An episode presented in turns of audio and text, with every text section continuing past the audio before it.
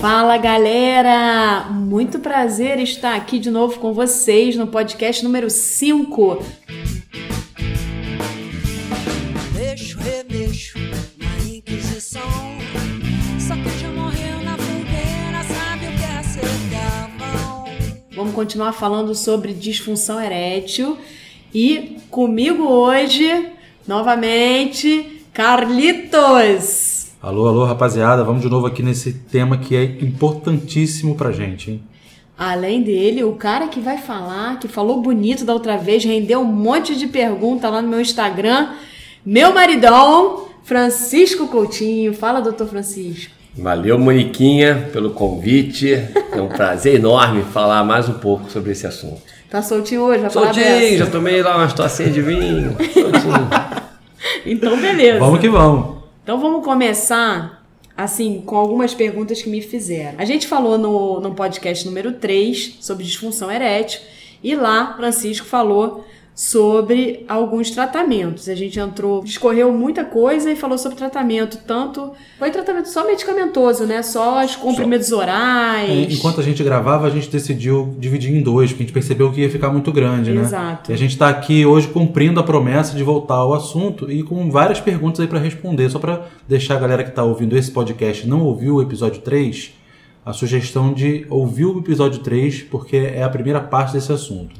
E aí vão entender tudinho. Bem, a primeira pergunta que me fizeram é assim: quais os outros tratamentos, sem ser então a- o comprimido oral, que é o Viagra, o Cialis que você falou? Quais são os outros, rapidamente, para já engatar em outra pergunta? Tá, muito bem. A gente comentou do outro lado que a terapia medicamentosa, em geral, da disfunção erétil, evoluiu muito mais até que a investigação propriamente dita. E nós dividimos em três linhas de tratamento. Primeira linha, tratamento oral, que já foi falado. A segunda linha, que nós vamos falar hoje, do tratamento injetável local, que são injeções penianas. E a terceira linha, que são as próteses penianas, o implante de prótese peniana. Quando fala de injeção peniana, né? Não, Carlinhos? Fala aí, você que tem, né? Tenso, né? Pênis. é tenso, assim. Você acha. O que, que você acha que a galera. Eu sei que não dói, né? Porque já fizemos inclusive vídeo sobre isso, tem lá no canal também da Mônica Lopes, né? youtube.com/barra Mônica Lopes, muito prazer. Eu sei que não dói, mas eu imagino que deva ser um pouco assustador, né, Francisco? Seus pacientes, o que, eles- que, que eles acham? É isso que me perguntaram, sabia? Dói. Tem cer... Me perguntaram, tem certeza que não dói? Fala aí, doutor Francisco Coutinho. Na verdade, a terapia injetável peniana, ela carrega consigo alguns mitos. Um deles é da dor. Você veja quantas pessoas não tomam insulina diariamente, duas vezes por dia, uma injeção subcutânea. A primeira dói, assusta. A segunda ela vê que não é nada disso. A terceira em diante é tranquilo. Quantas crianças não fazem tratamentos antialérgicos com vacinas diariamente ou semanalmente. Então, a picada da injeção peniana, é, que nós chamamos da flechada do cupido, ela é extremamente adaptável. O homem se adapta facilmente. A, o desconforto ele é mínimo, principalmente é, quando você compara ao prazer que esta picadinha vai lhe proporcionar. A injeção, a palavra injeção, ela gera no indivíduo, qualquer que seja, lá na raiz da infância dele. A mãe vai falar assim para ele: olha, se você não comer direito, eu vou te dar uma injeção. É verdade. Se você não fizer isso aqui, vai tomar injeção. O medo das vacinas, Então, a, né? inje- a injeção, exatamente, ela traumática. tem essa questão traumática, né? Então, a maneira como você aborda, como você mostra ao paciente, como você apresenta ele ao método, na fantasia do paciente, quando você fala injeção, ele ima- imagina uma agulha grossa, comprida, que vai atravessar o pênis dele. E aí você mostra que aquela agulha tem 6 milímetros de comprimento, praticamente invisível, se você não prestar atenção, não consegue nem enxergar direito. E aí quebra-se essa esse problema, né? E outra pergunta que me fizeram é assim, sobre o efeito, né? Se a injeção tem um efeito imediato no pênis, ou seja, se você dá a injeção e o pênis fica ereto quase que imediatamente, se, se é assim que acontece. Excelente pergunta essa. Diferente do comprimido, o comprimido precisa de uma hora, uma hora e meia para fazer o seu efeito e ele depende também da absorção. Então, se o indivíduo teve uma alimentação muito pesada, etc., vai interferir na absorção e na resposta da terapia. A injeção, você injeta um vasodilatador diretamente no corpo cavernoso. Então você vai induzir a vasodilatação peniana, fazendo com que esses corpos cavernosos do pênis se encham de sangue e então ocorra a ereção. Então ela é praticamente imediata. O indivíduo aplica 5 minutos antes do ato sexual. Ele vai no banheiro, ele vai no cantinho dele, aplica a injeção. No que ele vai para as preliminares, ele vai dando os seus beijos na boca, ele vai dando um beijinho no pescoço e o remédio já está em ação. A atuação dele é em cerca de 5 a 10 minutos, vai depender um pouquinho se ele tem um padrão ansiogênico, se ele está tenso, vai depender se ele tem alguma situação vascular maior, que ele precise um pouquinho mais de tempo para poder encher esse corpo cavernoso, mas normalmente 5 minutos. E funciona sempre? A resposta da injeção peniana, ela é fantástica. É uma pena que ela seja pouco divulgada. Ela é pouco divulgada, eu acredito, porque ela demanda treinamento. O urologista, quando ele prescreve uma medicação oral, ele prescreve isso em 5 minutos. O paciente sai, vai na farmácia, compra o comprimido, engole e pronto.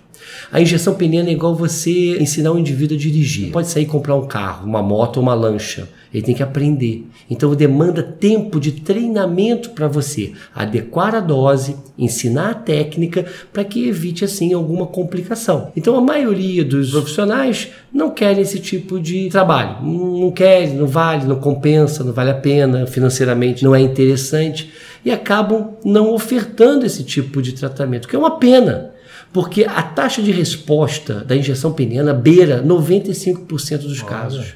Isso em medicina é algo assim fantástico. Dificilmente uma medicação tem esse índice de resposta. Nós temos várias fórmulas disponíveis para poder fazer a injeção peniana. Então, conforme a resposta vai diminuindo, você vai modificando as fórmulas, você vai aumentando as doses, você vai titulando e assim esse indivíduo pode ficar anos a fio usando as medicações, apenas ajustando as suas doses. Veio uma pergunta da Bahia para gente e eu achei bem interessante, perguntando Vem cá, eu nunca tinha ouvido falar dessa técnica de injeção peniana. É novidade isso? Veio junto, veio depois das, dos comprimidos orais? Olha, interessante que a, a injeção peniana ela é muito antiga, muito antiga. Ela iniciou na década de 80. O primeiro indivíduo a falar sobre a injeção peniana foi um cirurgião vascular chamado Virag.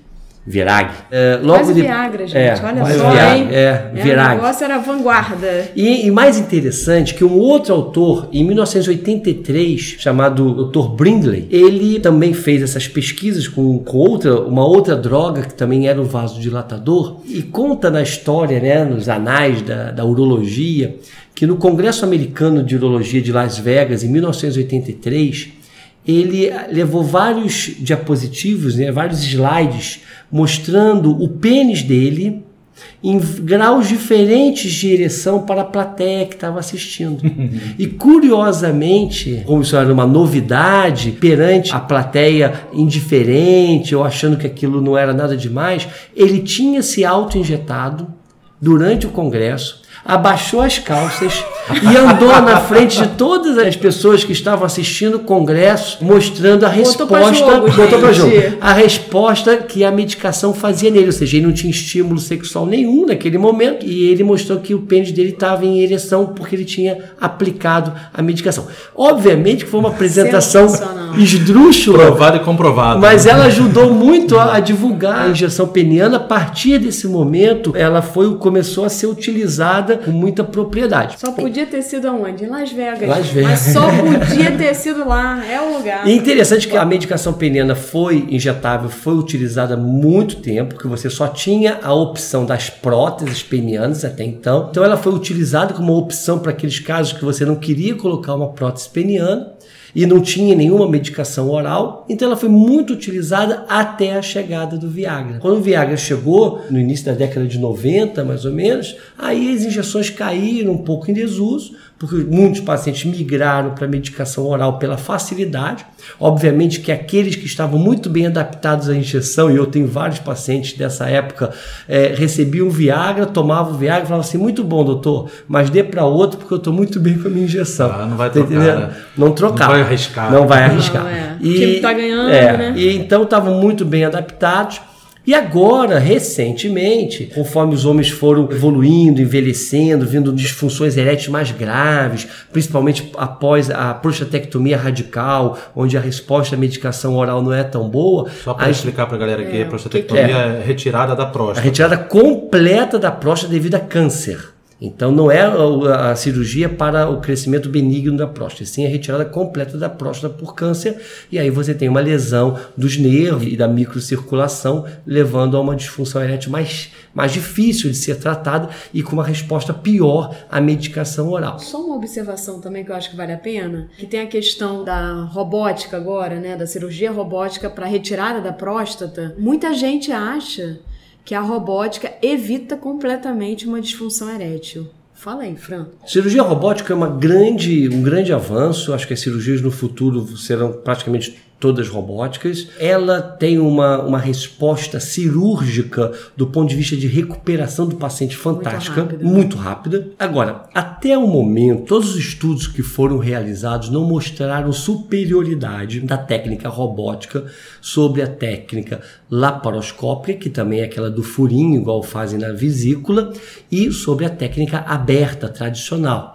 Obviamente que com o tempo você tem uma maior visualização do feixe nervoso, eu acho que você tem uma melhor preservação. Eu acredito que no decorrer do tempo, dos anos, você tenha resultados melhores, mas isso não é uma garantia. Então, o paciente que vai fazer cirurgia- robótica, não é uma garantia de que ele vai ter uma resposta melhor tanto na incontinência quanto na ereção. Ele vai ter sim uma resposta melhor na recuperação, no menor tempo de uso de sonda e na recuperação pós-operatória. E o que nós vemos também é que a injeção peniana é o maior aliado na recuperação pós cirurgia radical de próstata, porque é ela que traz ao indivíduo uma resposta erétil satisfatória para que ele possa ter um intercurso sexual dele satisfatório, feliz, tá? E evita o encurtamento peniano, a diminuição de resposta é, peniana, a reabilitação peniana pós cirurgia radical de próstata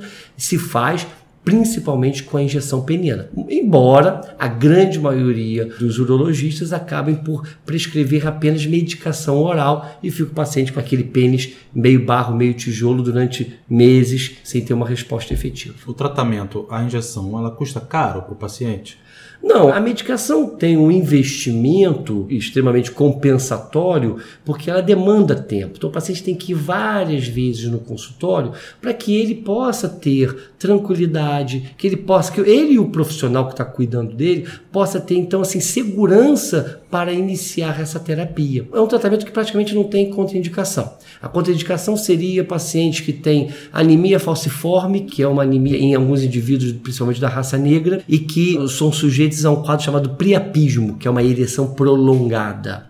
Tá? Então, assim, ele não é uma contraindicação absoluta, é uma contraindicação relativa. É, então, não tem contraindicação, praticamente. O que você tem são reações adversas, como qualquer outra medicação. As duas reações adversas da injeção são a presença de um nódulo peniano, ou seja, ele aplicou errado, não está fazendo a técnica certa, está usando medicações inadequadas, ele pode ter uma fibrose, uma cicatriz interna do pênis, e isso aí pode ser ruim para ele no, no futuro. E a segunda é o priapismo, que é uma ereção muito prolongada, por mais de quatro horas, que aí sim é uma emergência médica, que esse indivíduo então tem que correr para o médico para ser revertido o quadro, senão ele sofre um infarto peniano. Que já falamos aqui em outro Nós já podcast. falamos. É. No episódio do Museu do Sexo. É. foi? É, foi. E nessa, nessa questão, né, que você falou desse nódulozinho, outros tratamentos podem ajudar? Porque na fisioterapia, para essa parte né, de disfunção sexual masculina ou de aprimoramento, a gente tem o ultrassom, que é justamente um aparelho para quebrar a fibrose que a gente pode ajudar, é um coadjuvante. As ondas de choque também podem ajudar nesses casos, por exemplo, desse nódulozinho? Mônica, não tem ainda nenhum, nenhum estudo que possa demonstrar a efetividade disso. Na verdade, esses nódulos que podem aparecer nas aplicações da injeção, eles são extremamente raros. Normalmente eles são reversíveis. É decorrente normalmente de uma aplicação mal feita, inadequada, não comprimiu adequadamente. Por isso que nós Por isso que tem treinamento. treinamento, né? Outra coisa que eu faço muito na, na clínica é uma titulação de dose. Eu não estipulo uma dose e dou para o paciente, porque pacientes, às vezes com quadros semelhantes, vão ter respostas completamente distintas. Então eu faço doses bem baixas, ensino o paciente e ensino a ele a titular a dose, ou seja, quem vai encontrar a dose ideal é ele. Isso é igual você adoçar o seu café. Você pinga uma gota, não tá bom, pinga duas, pinga três, pinga quatro, até que você encontra a sua dose a dose certa. Então é isso faz com que eu, por exemplo, não tenha um preapismo há mais de 10 anos. Eu, Eu tenho acho- muita tranquilidade nisso, mas porque eu desenvolvi uma técnica especial de treinamento. E a dose tem a ver com a duração da ereção? Sim, a dose e a fórmula. Então a dose que você escolhe, a fórmula vai dar a duração que você acha ideal. E é ideal para aquele indivíduo, para aquele casal. Então você pode ter uma duração de 20 minutos, pode ter uma duração de 40 minutos, pode ter uma duração de 2 horas. Vai depender daquele casal. Obviamente que eu não considero uma duração mais de uma hora como uma duração boa, porque depois de uma hora ninguém aguenta mais, nem a parceira aguenta mais. Então acho que uma hora é tempo suficiente. Injeção peniana é um tratamento onde o indivíduo vai ter uma atividade sexual boa, duradoura e única. Não é um tratamento para o indivíduo passar a tarde namorando. Não é para isso. É, eu acho interessante essa questão da injeção peniana, porque me lembra um pouco essa questão do treinamento e tudo mais, me lembra um pouco com a minha área, a fisioterapia, né? Que você dá esse treinamento, eu achei muito legal quando você falou que o próprio paciente vai titular a dose dele, vai saber aos poucos, né, qual é a dose dele. E isso é tão legal porque, primeiro, vai no conceito de individualidade biológica, que a gente tem batido muito nessa tecla na área de saúde, e vai no conceito de autonomia, né? Isso é muito importante, sabe? Você não ficar na mão de um médico, Verdade. na mão de um profissional coisa de mais humana saúde. também, né? Muito mais humano. De falar que tratamento bacana, né? Eu sempre achei verdade. maneiro, mas toda vez que ele fala isso, eu acesso essas duas coisas, sabe? E tem uma coisa interessante também. É quando o paciente tem alguma limitação funcional. Então, por exemplo, um paciente que ele é um tetraplégico. Ah, é a pergunta que eu ia te fazer. Ah, que Tem bom! pergunta sobre isso, é, né? eu recebi uma pergunta de um paciente do interior do Rio, perguntando assim, ele é paraplégico e perguntou, paraplégico pode fazer o tratamento de injeção? Então, então Eu eh, sei a resposta, então, mas tá, aí. Mas, mas vamos lá. É, primeiro, para o paraplégico, existem também outros mitos em cima do paraplégico. né? Os paraplégicos e tetraplégicos, na maioria das vezes, eles têm ereção, é chamada ereção reflexa, é, ou seja, uma vez estimulado o pênis, ele reage. Muitas das vezes essa ereção não é suficiente, ela não se mantém com facilidade, ou seja, ele obtém a ereção, mas durante o ato ele perde a ereção. De todos os tratamentos para o paraplégico e tetraplégico, ou seja, o indivíduo tem uma lesão medular, a injeção peniana é disparada a melhor. Eles têm uma hiperresposta. Primeiro que são, na maioria, homens jovens. Ou seja, tem um corpo cavernoso peniano bom. Eles não estão com disfunção erétil porque eles têm um pênis doente. Eles estão com disfunção erétil porque a parte neurológica, ou seja, elétrica do corpo, foi, é, é, foi seccionada, foi é, comprometida. Então eles têm corpos cavernosos íntegros. Quando você aplica a medicação, você necessita de doses muito baixas. Inclusive, o meu aprendizado com a prevenção do priapismo, com essa titulação de dose, foi algo que eu tive que desenvolver porque trabalhei anos na ABBR, que é a Associação Brasileira Beneficente de Reabilitação do Rio de Janeiro, pioneira em tratamento do lesado medular, com esse tipo de pacientes. Então, a gente tem uma resposta que eu diria, eu na minha estatística, para esses pacientes é de 100%. 100%. Todos responderam. Todos responderam. Então, Eles não a- acreditavam, provavelmente. não, e é, e é sensacional. Esse, esse grupo de pacientes, malucos. então, é, é muito bom porque eles têm muita tranquilidade de fazer, a sensibilidade peniana é ausente ou é diminuída, não tem nenhum problema quanto a isso. Muitos deles fazem antes do ato sexual um cateterismo, que é a introdução de uma sondinha para remoção da urina e deixar a bexiga vazia e evitar a perda urinária durante o ato sexual. Então, eles fazem essa, esse catéter, esvaziam a, a bexiga e logo em seguida fazem a aplicação. Acaba que responde a pergunta que muitas mulheres me falam, né? Porque a gente tem um trabalho de educação e saúde com sexualidade com as, as pessoas que têm lesão medular e muitas mulheres me perguntam: vem cá, mas nem sabia que cadeirante transava, nem sabia. Mas vem cá, eles não sentem nada e tá, o pênis dele fica lá. Você falou que, que, né, que tem tratamento, teu marido faz esse, esse tratamento bacana e tal. Mas e aí? Não sente, não sente nada, gente? Ali naquele local, a gente pode dizer que realmente tem uma falta de sensibilidade, mas a cabeça está funcionando, a visão está funcionando. E a gente tem que lembrar que o prazer é muito além dessa região. Então, outras áreas acima da lesão são estimuladas por esse parceiro, por essa parceira desse cadeirante, e ele vai sim sentir prazer e pode ter orgasmo, que é chamado para-orgasmo. Então, a gente não pode esquecer disso.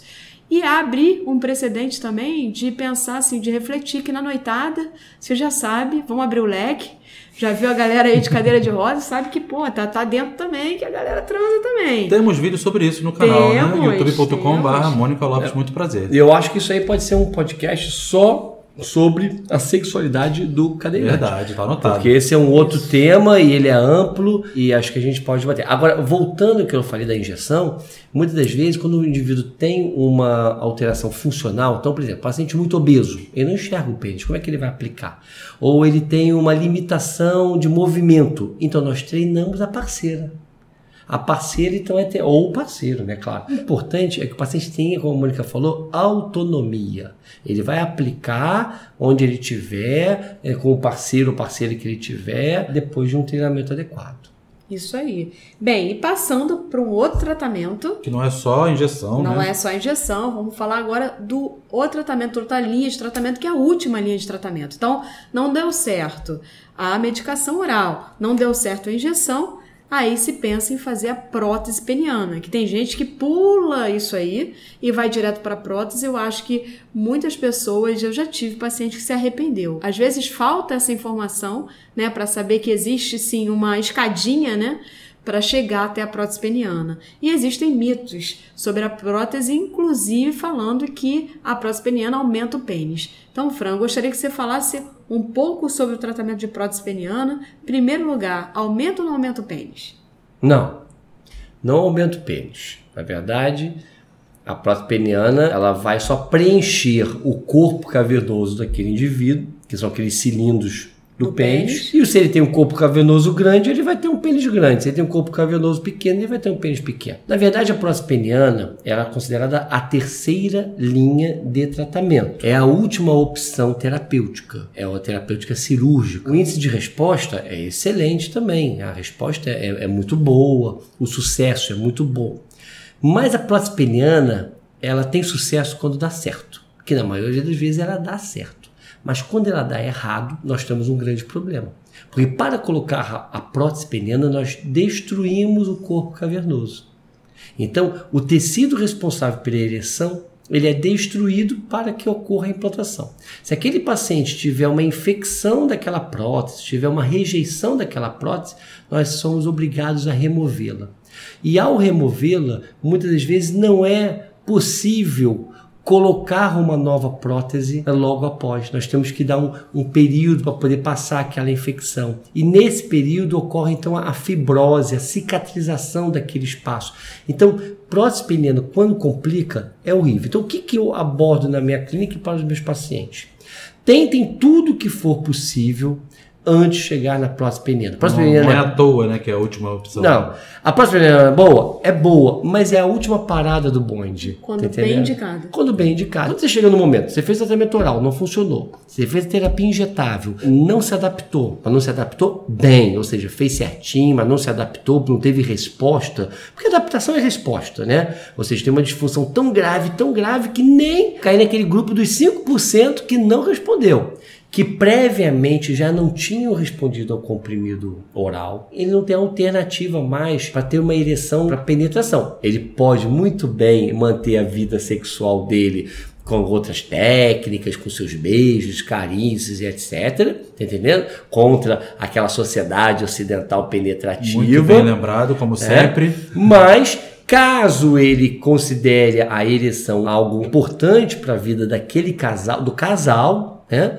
Não dele, mas do casal, então ele pode então partir para a prótese peniana. Recebi uma pergunta aqui no YouTube sobre prótese peniana na questão de uma disfunção erétil causada pela diabetes. E aí? Bom, a diabetes ela é o maior inimigo da ereção. Ela causa tanto alterações vasculares quanto neurológicas. São os pacientes que têm a pior resposta aos tratamentos mais conservadores. Provavelmente, a quem bota uma prótese peniana é que tentou outras alternativas, como eu falei, oral e injetável, não funcionou e foi para a prótese peniana.